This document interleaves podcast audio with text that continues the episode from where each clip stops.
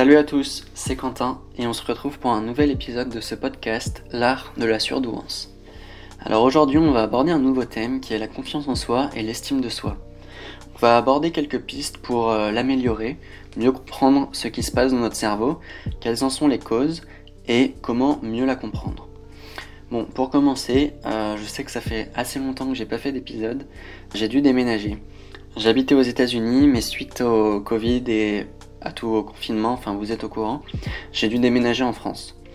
Euh, d'ailleurs, ça m'a fait penser en écrivant cet épisode que je pourrais peut-être faire un épisode sur euh, l'anxiété que le confinement peut générer, toutes les incertitudes et les questions que ça nous amène à nous poser. Donc tenez-moi au courant. Mais aujourd'hui, ce n'est pas le sujet. Le sujet va être la confiance en soi et l'estime de soi. Alors c'est parti. Premièrement, j'aimerais parler de ce qui se passe dans notre cerveau. Très souvent, une pensée va générer une émotion et une émotion va générer un comportement. Donc je vais prendre un exemple tout simple, c'est l'exemple euh, de l'araignée. Imaginez vous êtes chez vous et d'un coup vous tombez sur une immense araignée. Euh, ce que ça va générer chez vous, c'est une pensée. Oh, il y a une araignée. Qui va ensuite générer une émotion, euh, soit la fuite, soit la survie, peut-être essayer de tuer l'araignée. Et donc ça, ça va être le comportement. Ce qui va générer ces, émotions et ces comportements très instinctifs, c'est une partie du cerveau qui s'appelle euh, l'amygdale. C'est l'endroit le plus enfoui de notre cerveau, c'est l'endroit le plus archaïque, le plus basique. C'est ce que les hommes préhistoriques avaient vraiment, c'est leur instinct de survie. Et là, on peut voir dans cet exemple de l'araignée que le fait de voir cette immense araignée va provoquer cet instinct de survie. Ça va être une pensée qui va provoquer cette émotion de peur, qui va nous faire croire que nous sommes en danger de mort et qui va donc générer ce comportement. Donc comme je le disais, l'amygdale c'est très archaïque et il n'y a pas de mesure, il n'y a pas de demi-mesure. C'est soit il faut s'enfuir, soit il faut survivre. C'est danger de mort ou rien. Donc dans le cas de l'araignée, on parle vraiment de quelque chose de tangible. Hein. L'araignée, on peut la voir, elle existe, c'est une peur tangible. Ce que j'aimerais parler dans le cas de la confiance en soi, c'est que justement cette peur est intangible. Et pourtant, ça va quand même générer des pensées, des émotions et des comportements. Donc ce que j'aimerais voir dans cet épisode, c'est comment est-ce qu'on peut intercepter nos pensées et comprendre ce qu'elles cherchent à nous dire. Si on arrive à intercepter nos pensées, on va pouvoir intercepter les émotions que ça peut générer, comme par exemple euh, la culpabilité, la honte, et donc les comportements qui vont avec. Ici, ce qu'on va chercher à, faire surtout, c'est que je vais vous donner des pistes pour comprendre quelles sont ces pensées qui euh, mine la confiance et l'estime de soi, comprendre quelles sont les émotions qui euh, sont liées à ça et comprendre évidemment les comportements qui en suivent. Donc c'est parti pour les causes de la confiance en soi. Euh, premièrement, il faut savoir que la confiance en soi, c'est pas quelque chose qu'on a et qu'on n'a pas à vie. C'est quelque chose sur lequel il faut travailler pendant longtemps et perpétuellement. Si on ne prend pas soin de notre confiance en soi, elle va s'évaporer.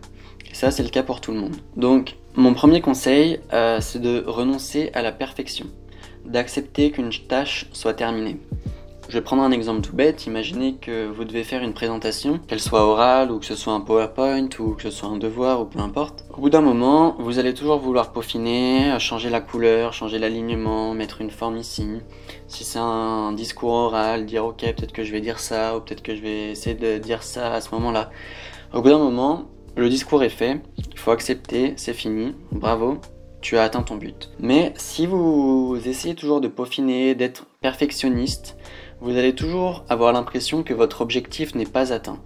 Et ça, c'est très mauvais pour la confiance en soi. Parce qu'on va se dire, ah, je suis nul, j'ai même pas pu atteindre mon objectif, j'ai pas fait ça à la hauteur de ce que je voulais le faire. Donc le premier conseil, c'est de renoncer à la perfection. C'est que quand quelque chose est bien fait à 95%, il faut arrêter de peaufiner euh, sur tout notre temps pendant, pour les 5% qui restent. Je ne sais pas si vous connaissez la règle universelle des 80-20, mais personnellement c'est une règle que j'essaye de suivre et qui est euh, superbe. Donc la règle des 80-20, pour ceux qui ne connaissent pas, consiste à dire que 20% de votre temps va contribuer à 80% du résultat. Et ça c'est vrai pour tout. Et donc les 80% restants de votre temps vont contribuer qu'à 20% du résultat. Donc imaginez que vous avez un projet qui est fait à 80%, ça aura pris que 20% de votre temps. Et au bout d'un moment, quand le projet est assez bien, il faut arrêter d'y passer 4 fois plus de temps pour euh, ces 20% restants.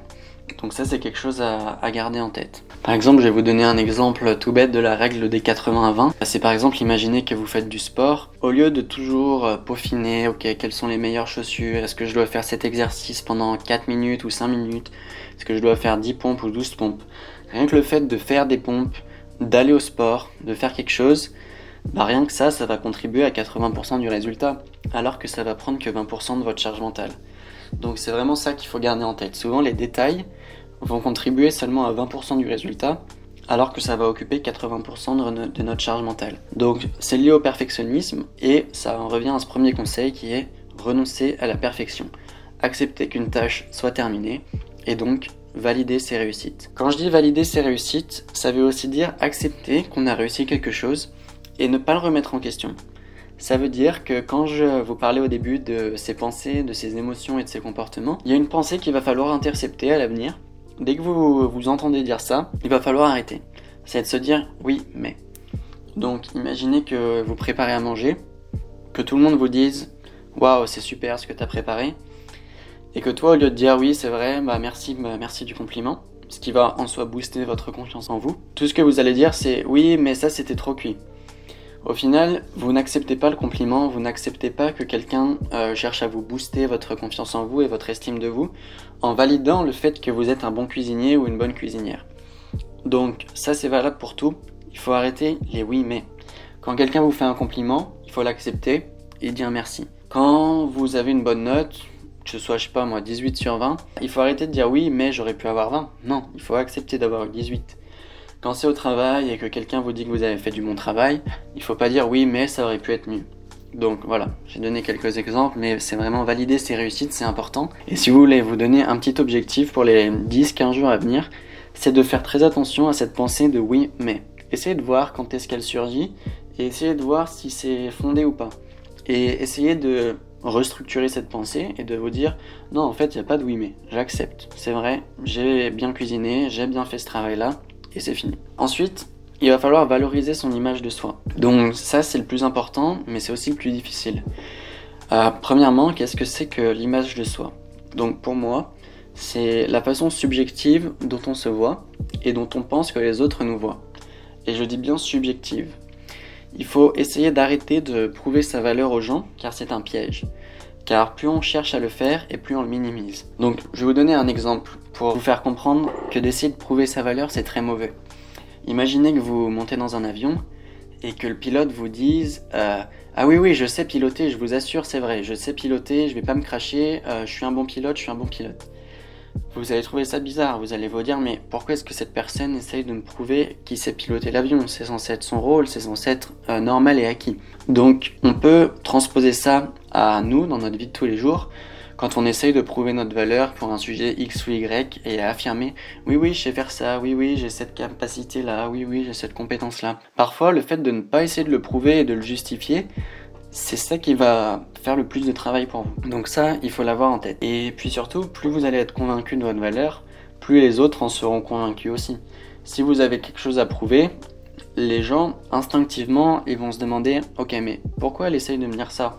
Pourquoi elle essaye de prouver ça? C'est qu'elle y croit pas elle-même Ou quelle est la raison de, de ça? Donc une image de soi positive, permet de croire en ses qualités et de se projeter positivement dans l'avenir. Donc, ce que je veux dire par là, c'est qu'il faut être conscient de votre image de vous, de la façon la moins subjective possible, de la façon la plus objective possible, de l'accepter et de passer à autre chose et de ne pas essayer de le prouver, de le remettre en question. Donc pour ça, ce qu'on peut faire, c'est cultiver euh, l'amour de soi. S'aimer, avoir une belle image de soi, ça passe par le fait qu'il faut s'aimer. Donc c'est se respecter soi-même, c'est se faire plaisir. Euh, par exemple, il revient souvent que nous sommes notre pire critique. Donc quand vous, vous, entendez vous parler et vous dire par exemple des phrases qui peuvent être euh, méchantes, hein, ah t'es bon à rien, ah t'aurais dû savoir faire ça, ah ça c'est nul. Imaginez, est-ce que un de vos amis pourrait vous le dire? Et souvent non.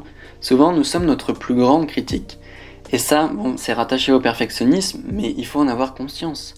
Il faut se parler comme si nous étions notre meilleur ami et pas notre pire ennemi. Donc il faut arrêter de se dire que nous sommes nuls ou quoi que ce soit. Ça, c'est des pensées à intercepter aussi. La personne, la petite voix dans notre tête, c'est notre ami, c'est notre coach. Ce n'est pas un saboteur, ce n'est pas un ennemi. Donc quand vous entendez cette personne euh, mal vous parler, il faut euh, la reprendre et dire non, c'est pas vrai. Et à force, euh, ça, va se, ça va devenir plus normal. Donc par exemple, imaginez que vous faites une présentation devant quelqu'un et que cette personne vous dit waouh, c'était super, bravo. Donc on vient de le dire euh, juste avant, il faut déjà pas se dire oui mais blablabla. Et puis surtout, si quand vous rentrez chez vous, vous commencez à, y repenser que la petite doigt dans votre tête vous dit ah mais t'as juste eu de la chance, euh, en soi c'était pas si bien que ça. Imaginez une seconde un ami vous dire ça, ça vous blesserait, vous auriez plus envie de parler à cette personne. Et eh bah ben, il faut avoir la même réaction avec la, la voix dans notre tête en fait. C'est que quand cette voix est très négative envers nous, quand cette voix ne nous respecte pas, il faut savoir de un le remarquer et de deux agir en conséquence. Et donc cultiver l'amour de soi, c'est évidemment s'observer, faire attention à toutes ces pensées que j'ai évoquées, quand on les intercepte, faire en sorte qu'elles ne se provoquent plus. Donc une bonne euh, façon de le faire, en tout cas pour moi, c'est de les écrire. Et comme ça, c'est plus facile pour moi de, remarquer quand elles arrivent. Et donc je voulais finir euh, ce podcast par une dernière partie un peu plus légère, qui est de relativiser. Souvent, on est attaché à la validation extérieure. Ça, c'est les réseaux sociaux. C'est de dire, oh, est-ce que cette personne a liké? Combien j'ai de likes? Est-ce que j'ai plus de likes que telle ou telle personne? De toujours penser que les autres peuvent euh, contribuer à notre image de nous. Certes, ils pourraient contribuer peut-être à 5-10%. Mais rappelez-vous la règle des 80-20. 80% de votre image de soi va venir de vous. Donc, il faut se détacher euh, des avis extérieurs. Et une très bonne euh, façon pour moi de, le faire, c'est de relativiser. Et, de me dire par exemple que chacun est plus concentré à se juger soi-même que les autres. Si vous, vous pensez, oh, qu'est-ce que machin va penser de ça? Est-ce que j'ai dit la bonne chose? Est-ce que blablabla bla, bla? Souvent, la personne, elle va pas se dire Ah oui, c'est vrai que t'as dit ça ou t'as fait ça. Souvent, la personne, elle va se dire exactement les mêmes choses par rapport à elle-même. Tout le monde est concentré sur soi-même. Et ça, c'est important de le savoir c'est que les gens, au final, ils en ont pas grand chose à faire de vous. Et ce que vous allez faire, ça va pas vraiment changer leur vie. Donc, il faut se recentrer sur soi-même et éviter de penser à ce que les gens euh, vont penser de vous. Et peu importe ce qui va créer vos insécurités, ce que vous avez peur, ce qui va peut-être provoquer le rejet chez les gens, enfin ce que vous pensez qui va provoquer le rejet chez les gens, il faut rendre ça normal, évident et même indiscutable. Comme ça, c'est quelque chose que les gens n'auront pas besoin de commenter, dans le sens où vous allez l'accepter et vous allez montrer que ça ne va pas vous toucher, peu importe euh, la réflexion des gens. Donc voilà, c'est tout pour, euh, pour cet épisode sur la confiance et l'estime de soi. J'espère que ça vous, aura, ça vous aura aidé de comprendre donc, comment fonctionne notre cerveau, euh, tout ce système de pensée, émotions et comportements. Et j'espère que les pistes que je vous aurai données pour intercepter euh, ces mauvaises pensées vous auront aidé. Donc euh, renoncer à la, perfection, accepter qu'une tâche soit terminée, valider ses réussites, valoriser l'image de soi, cultiver l'amour de soi, et puis pour finir, observer nos pensées. Donc j'espère que ce podcast vous aura plu. En ce qui me concerne, euh, j'ai quelques idées pour la suite, donc j'aimerais bien avoir votre avis sur ce que vous en pensez. Euh, premièrement, j'aimerais bien faire des résumés et des analyses des, livres que j'ai lus. Souvent, ils sont liés à l'hypersensibilité, au développement personnel, donc euh, tenez-moi au courant. Et puis, j'aimerais également plonger plus en détail dans, chacun des traits qui nous caractérisent. Donc, ça pourrait par exemple être l'empathie, la sincérité, le respect ou même la créativité. Et j'aimerais bien aborder d'autres concepts un petit peu plus philosophiques comme euh, le bonheur, le malheur, ou même euh, des sujets un petit peu plus de, la vie de tous les jours qui pourraient aider des gens euh, à apprendre des choses. je suis un, grand curieux de nature et je m'intéresse à beaucoup de sujets. Donc si je pourrais faire partager ça à mon audience, ce serait un plaisir. je pense par exemple à la nutrition, au sport, ou même à aborder plusieurs philosophies de vie, des concepts, de l'histoire. Enfin bref.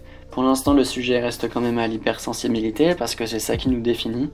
Et dans, ce podcast, on est là ensemble pour mieux la comprendre, mieux l'apprivoiser et surtout devenir quelqu'un avec plus de confiance en soi et plus d'estime de soi. Donc voilà, j'espère que vous aurez bien aimé ce podcast. Euh, faites attention à vous pendant ces périodes de confinement.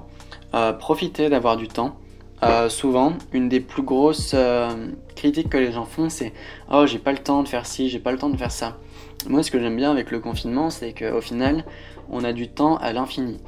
Donc, euh, profitons-en pour faire tous, les, tous les projets qu'on n'aurait pas eu l'occasion de faire par manque de temps avant et essayer de voir les choses sous le bon angle. Voilà, c'était Quentin, je vous souhaite une bonne journée à tous et on se voit au prochain épisode. Salut